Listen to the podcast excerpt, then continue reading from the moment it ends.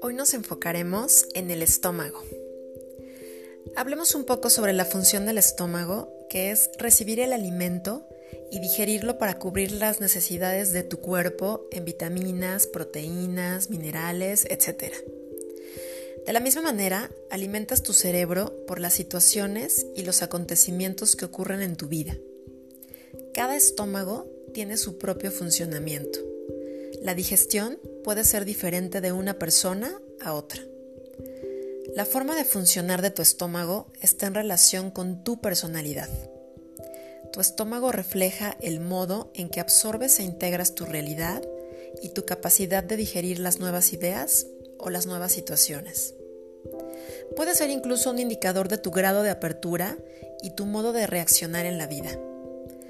Los problemas de estómago aparecen cuando tu realidad cotidiana está en conflicto con tus deseos y tus necesidades.